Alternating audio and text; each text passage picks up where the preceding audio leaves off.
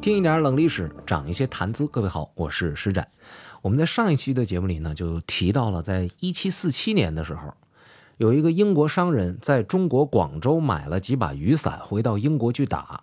结果呢，打伞的时候引起了一番争议，好多人不同意他在雨天打雨伞，说这上帝要是创造雨，要想淋湿你，那就是上帝的旨意。你整个伞，你把上帝的旨意给忤逆了，这不是你是对上帝的亵渎啊？就不同意让这个人在雨天打雨伞，然后还往这个人身上扔鸡蛋。还有一帮马车夫啊，因为大家都在他的带领之下呢，在雨天打伞了，影响了自己的生意，还找他去谈话，要揍他。你看，这这是一个挺有意思的这么一个小段子。当然，我讲这个故事啊，并不是要贬低某个国家的人啊，甚至这个小故事呢，都不是为了要告诉大家东西方文化的差异，不是。就是告诉您有这么一个现象发生了，没有任何嘲笑的意思。再说嘲笑什么呀？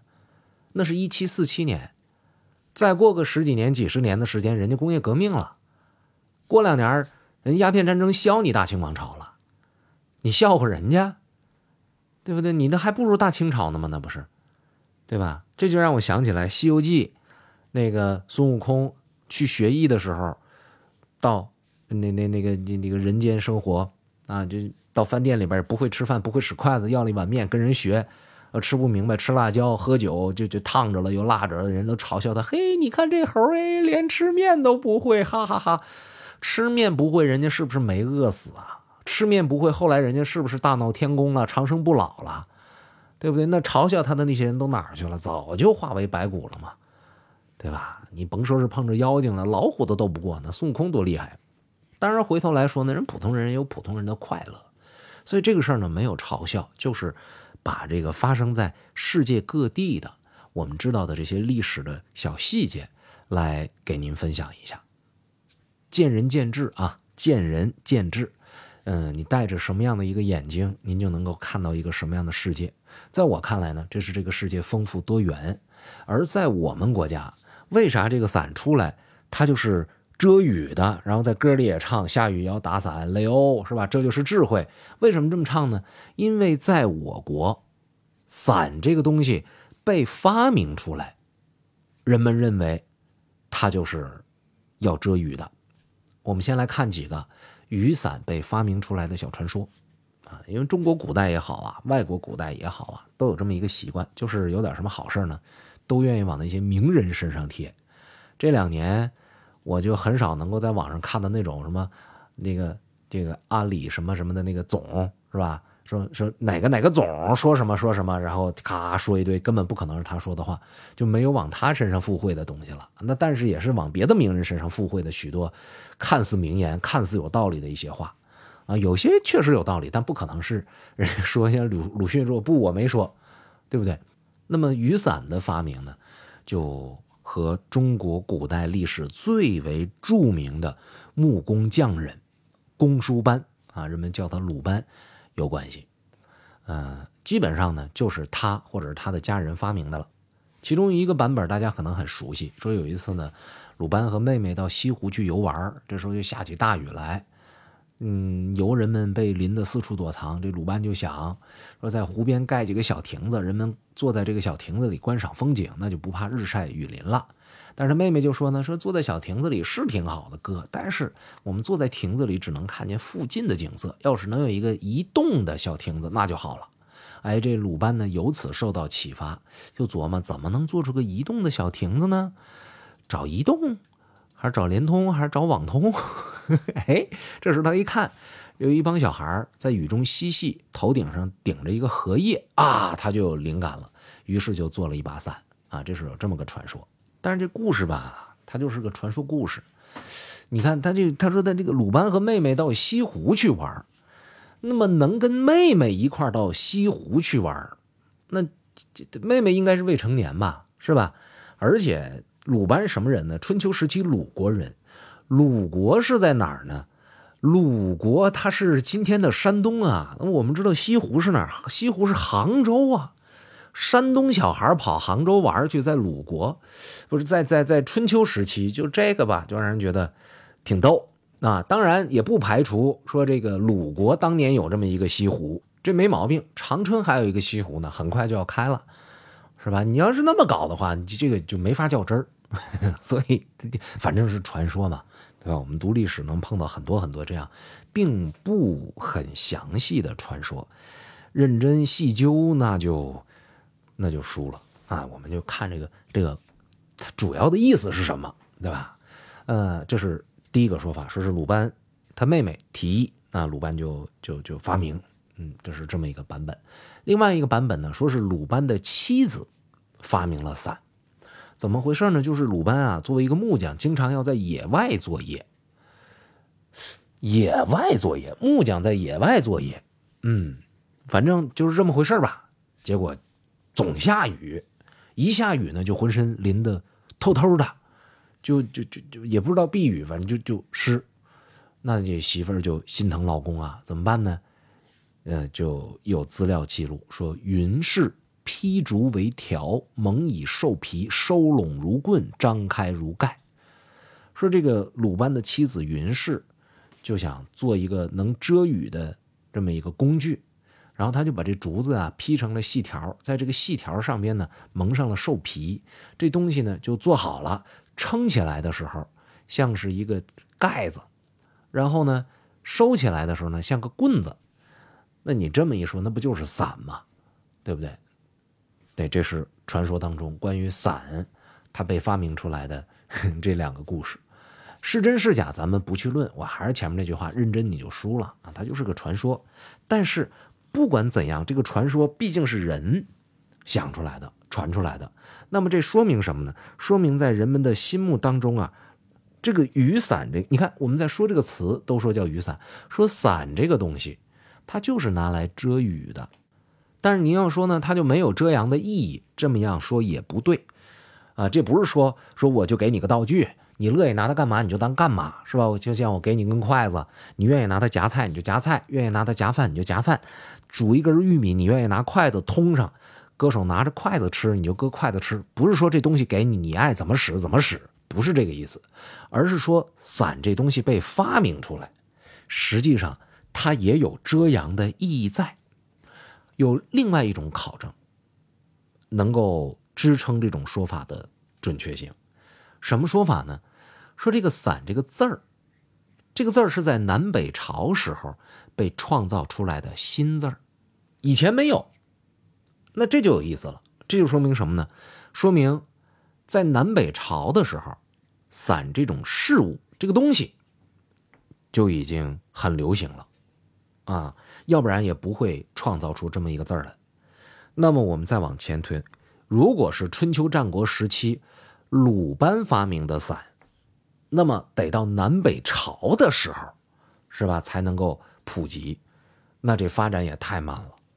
然而，这又不能成为鲁班没有发明伞的一个佐证，因为我印象当中，当年去秦始皇陵博物馆的时候，秦始皇陵有这么一个车，上面就有这么一大伞，好像也能收也能转。你看那个，它就更接近于春秋时期嘛，对吧？春秋战国时期，那究竟这伞是什么时候发明的呢？恐怕。嗯，还是要在春秋时期更靠谱一点。那么，为什么至于到南北朝的时候才有这个词儿呢？恐怕就是因为到南北朝的时候有了一个技术，让这个原来在皇家啊，在这个马车上才能存在的东西变得小了，进入到了寻常的百姓家或者人可以手持了。那么，具体到南北朝的时候呢，我们可以看到这个伞啊。它还有一个很重要的意义，就是它是为了遮阳，而且像我以前跟大家说的很多传统的小道具一样，包括这个扇子啊，这个传统小道具一样，它最初的出现呢，并不是为了遮雨或遮阳，它更重要的意义是为了显示官威、显示官仪。哎，那些贵族、那些大官儿。为了显示他们的尊贵，在他们出行的时候体现出和普通老百姓不一样的地方，现在用车队啊，过去呢那就是这个设备你普通老百姓没有，对吧？空军一号，你说你一个富商，你有钱，你想做那不好使，对不对？国宾的那些东西，你你就有钱你想用，那不好使，那是不行的，那是这个行政级别达到了之后才能够享有的。你像英国女王那马车，对不对？那你说，因为你有钱你就想做，那不好使。当年美国总统特朗普想做都没那个机会。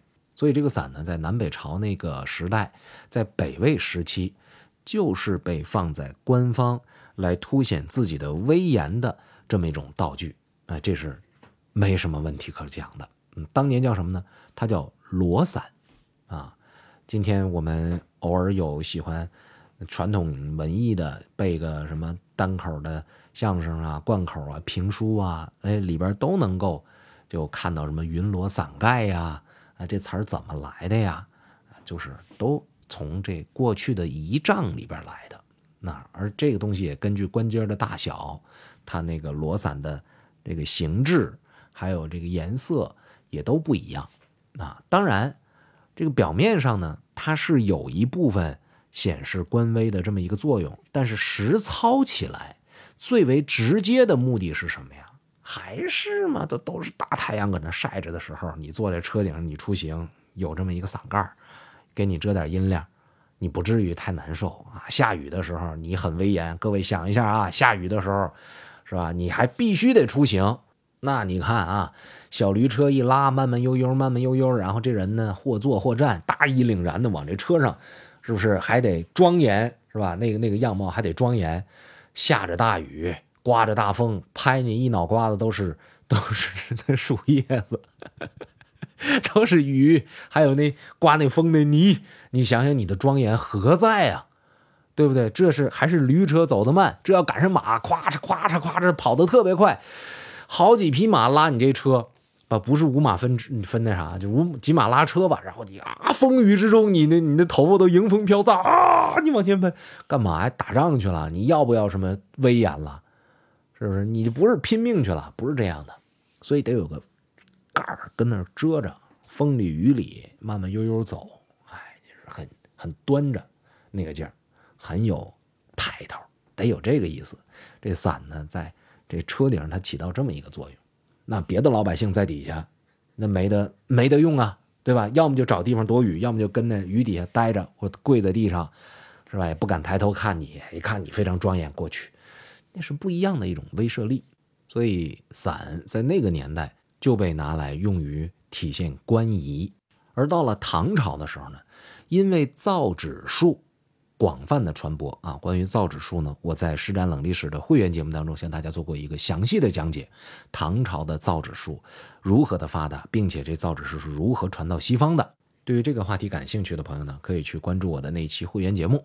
好，我们再说回来，这个唐朝的时候，因为造纸业特别的发达，纸这东西呢，它就变得没有那么的贵，于是人们就可以拿它来做其他的生活道具了。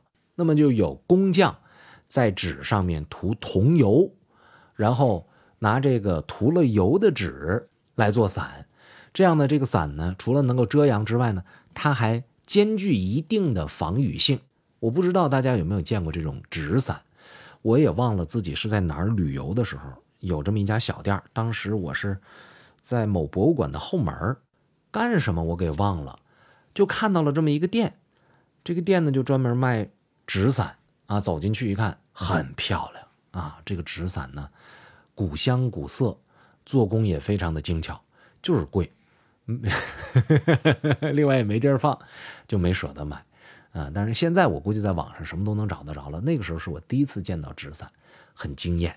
那今天在我这么一个现代人眼中，他都很惊艳，更别说在大唐王朝，那若干的外国人来到大唐的地界一见这伞，在长安城那么多打纸伞的人，这种惊叹，我想这也是。